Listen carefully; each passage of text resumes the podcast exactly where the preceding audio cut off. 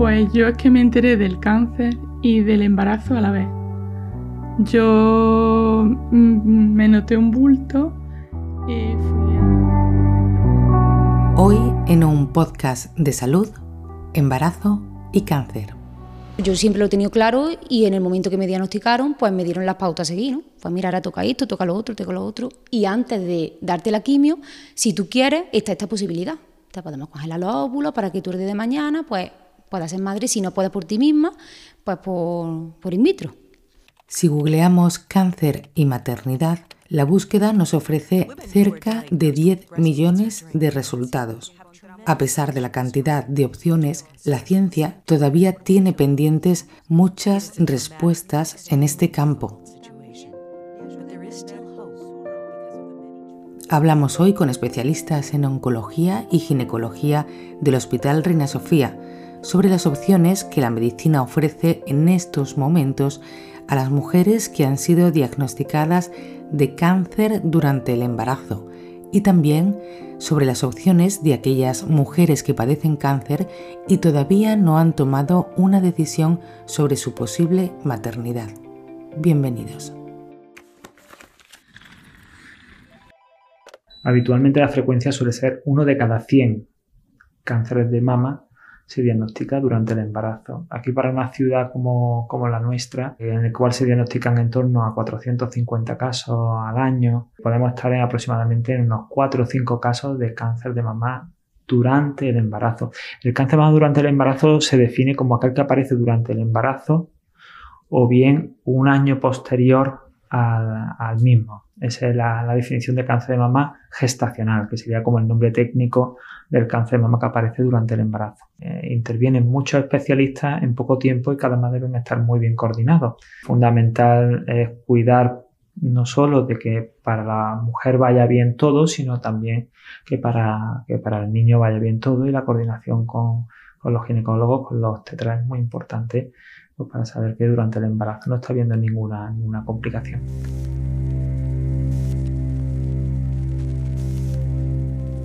Es el oncólogo médico Juan de la Haba. Precisamente él trató a Nieves, la primera mujer diagnosticada en Córdoba de cáncer de mama gestacional. Veinte años después, Nieves y Juan, su marido, nos reciben en su casa, junto a su mejor versión, su hija, que también se llama Nieves en honor a su madre. Viven en un barrio en las afueras de Córdoba, encima de una colina la cuesta arriba la subieron hace 20 años.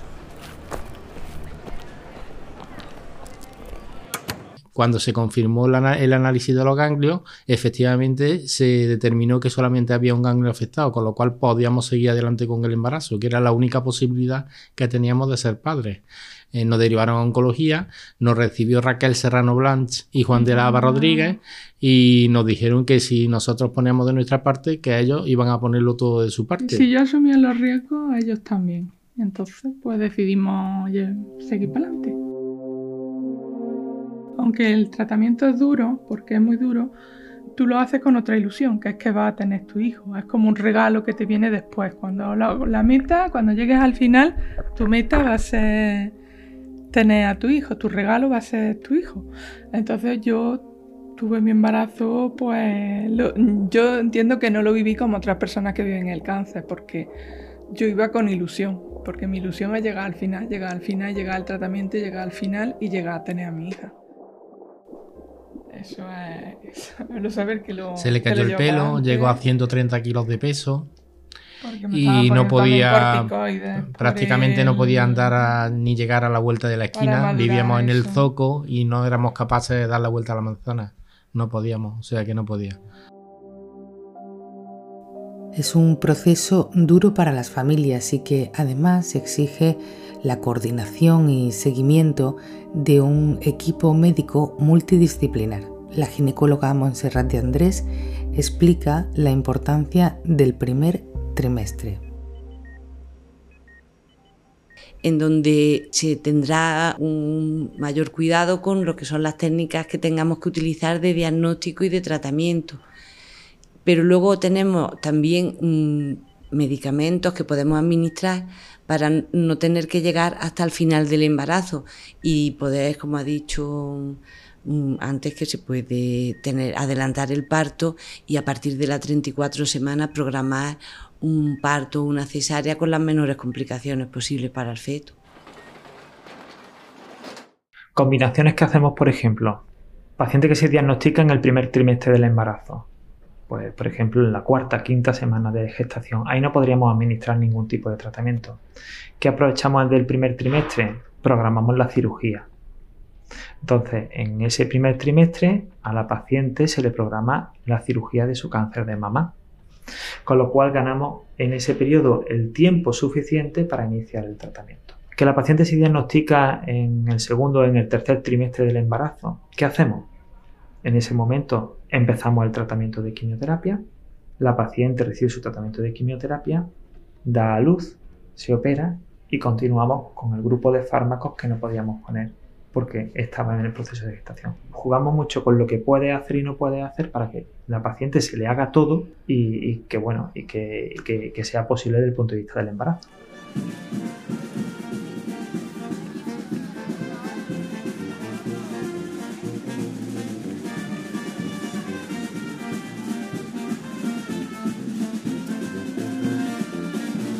Entonces habíamos salido a ver con, la, con mi familia, habíamos salido a ver las luces de Navidad y eso. Y claro, andé a lo mejor más de la cuenta, bueno, y que la niña se movió un montón. Y en una de esas patas que me dio lo que sea, pues se rompió la bolsa. Y yo lo noté, estaba en la cama y lo noté. Y lo llamé, digo, que me parece que se ha roto la bolsa. Y ya salimos corriendo para Reina Sofía. Y ya el martes fue cuando di, un martes fue cuando di a luz, cuando ya decidieron entre los pediatras, los oncólogos, los ginecólogos, entre todos los que estaban allí, todos tenían algo que opinar, decidieron cómo iba a ser el parto y decidieron que fuera de forma natural, porque mi la defensa puede ser que no respondieran, entonces decidieron que de forma natural iba a ser menos agresivo.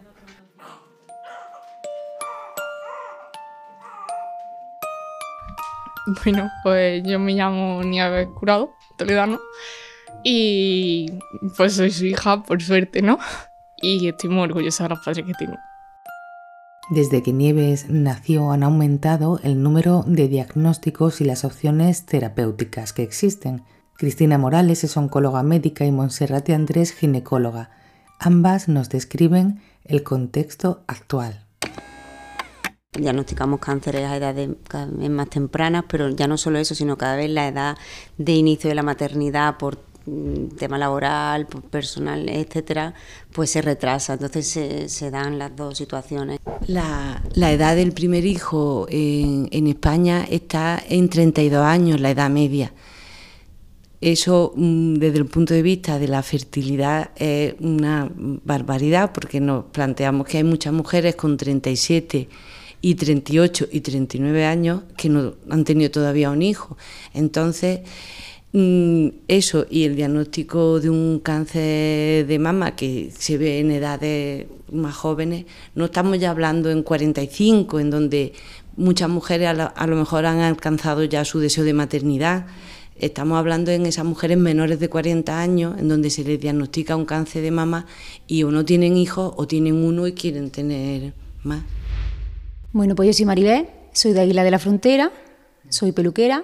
En mayo de 2020 me detectaron un cáncer de mama. Estaba mm, acostada en la cama y me picó un poquito. Me fui a rascar y cuando me rasqué me noté como un pequeño bulto. Me puse ya en posición, como cuando te haces la autopalpación, y me, noté el bulto pues perfectamente, vamos. Al otro día pues ya pedimos cita y, me vieron, eh, vamos, el radiólogo y me dijo que tenía mala pinta. Y ya pues corriendo todas las pruebas y en menos de 7 8 días pues ya sabía que era un cáncer de mama.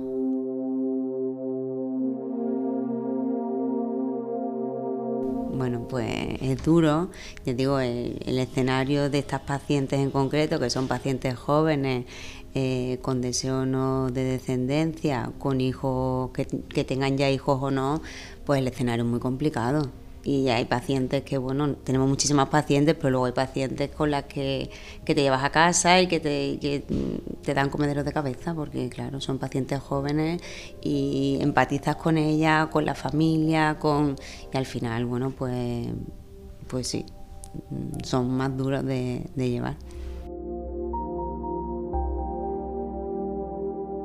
Maribel es uno de esos casos. Con 29 años, tuvo que enfrentarse al cáncer y frenar pues muchos planes, entre ellos el de ser madre. Se iba a casar y le encantan los niños. Mm, se para porque, claro, yo tenía mis planes de boda, yo me casaba, me casaba en 2021, la tuve que aplazar por la pandemia, la volví a poner, me casaba en marzo de 2022 y otra vez, pues, si te para otra vez el mundo, otra vez eh, a, volver a quitar la, la, fecha, tus sueños otra vez empiezan como a aparcarse a un lado y ahora pues hay que ocuparse, no preocuparse, ¿no? Ocuparse del asunto.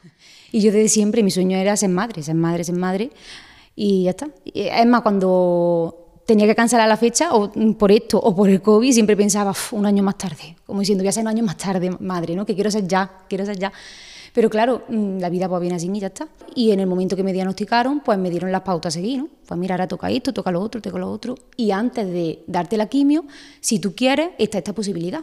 Te podemos congelar los óvulos para que tú el día de mañana, pues puedas ser madre, si no puedes por ti misma, pues por, por in vitro. Pues no me lo pensé, vamos. Tuve que aplazar un poquito el tratamiento, eso sí, porque no podía empezar ya, porque tenía que, que pincharme y todas esas cosas, todo el proceso, luego que estuvieran en su medida para poder punzarlo y ya está. Pero vamos, qué bien, que tampoco fue un retraso, que a lo mejor serían 20, 25 días lo que retrasaría el tratamiento. Esta opción es la, es la mejor opción que uno se puede plantear, pero como una inversión de que como una prevención, porque primero puede ser que cuando desees ser madre te puedas quedar embarazada espontáneamente, que eso no debemos olvidarlo, pero si hay dificultades por mm, la afectación de tu ovario, si hemos preservado esos óvulos, ahí tenemos mm, no un seguro 100%, pero sí unas posibilidades importantes de poder tener un hijo con tus propios óvulos.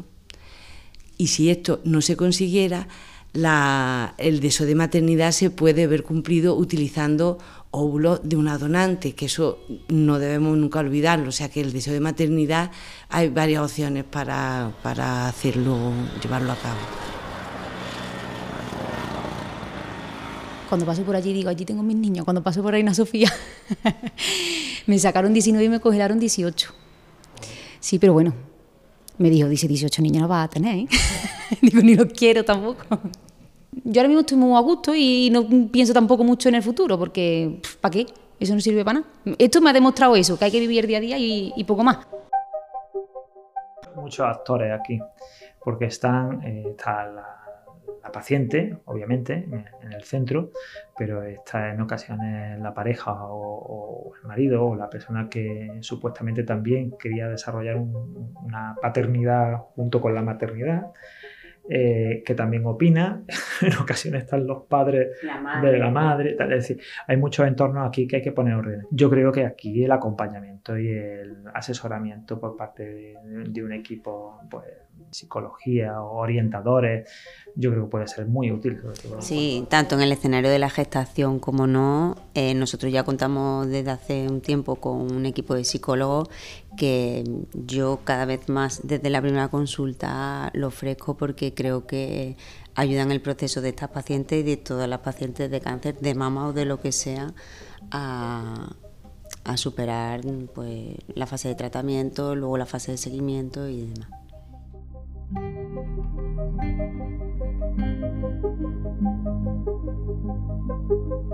Durante todo el proceso yo no era consciente. Yo era como si, si no fuese conmigo. Llegó el momento de terminar todo lo que es la radio, bueno, cuando ya acaba, ¿no? Y al menos así, pues es como que tu cuerpo te dice que ha sido contigo. Es muy duro. Es una de las peores etapas de mi vida, pero con mucha diferencia pues va viendo, dice, ¿seré yo capaz, tendré yo fuerza o seguiré viva como para poder llegar a ver a mi niña que se case o que viva o que... Y sí, poquito a poco pues la hemos ido viviendo y es una ilusión. Todavía quedan muchas preguntas por responder, como por ejemplo, si el embarazo afecta al cáncer. El doctor Juan de la Haba es coordinador de investigación clínica en IMIBIC. Eso está, eso está en estudio. Eso está en estudio. Claro, a ver, ¿el mensaje cuál es? El mensaje es, se puede estar embarazada después de haber tenido un cáncer de mama, pero ¿qué ocurre cuando ambas cosas coinciden?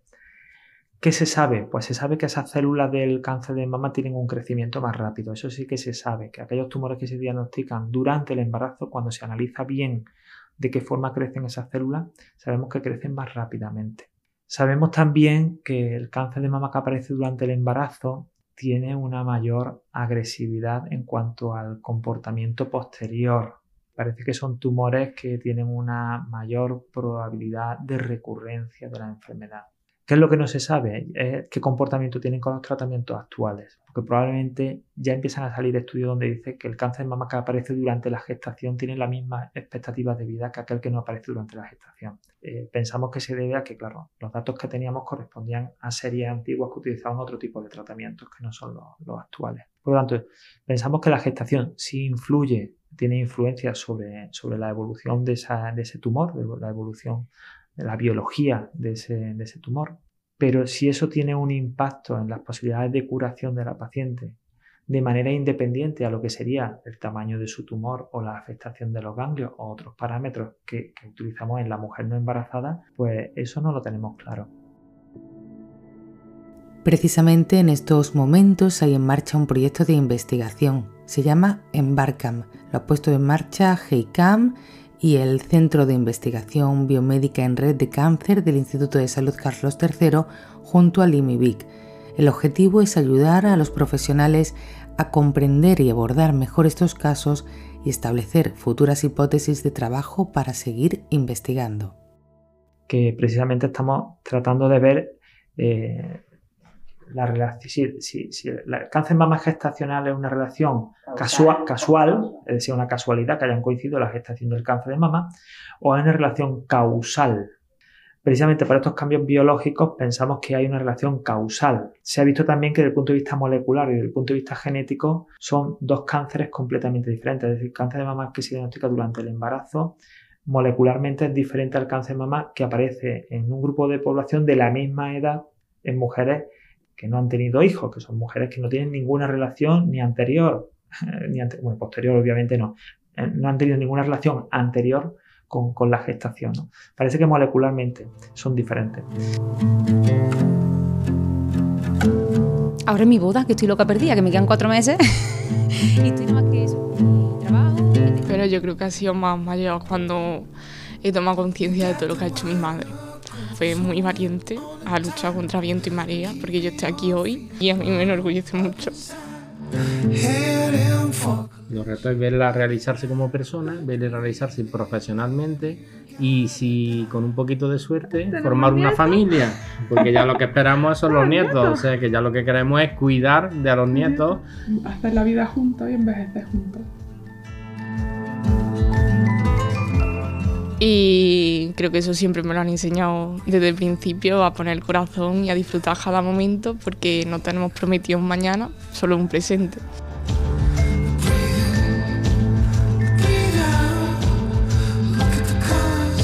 Esto es un podcast de salud, el espacio sonoro del Hospital Reina Sofía de Córdoba. Gracias a los profesionales que han hecho posible este episodio, al doctor Juan de la Haba, a la doctora Cristina Morales y a la doctora Montserrat de Andrés. Gracias también a las pacientes y a sus familias. Maribel, Nieves, Juan y Nieves, muchas gracias.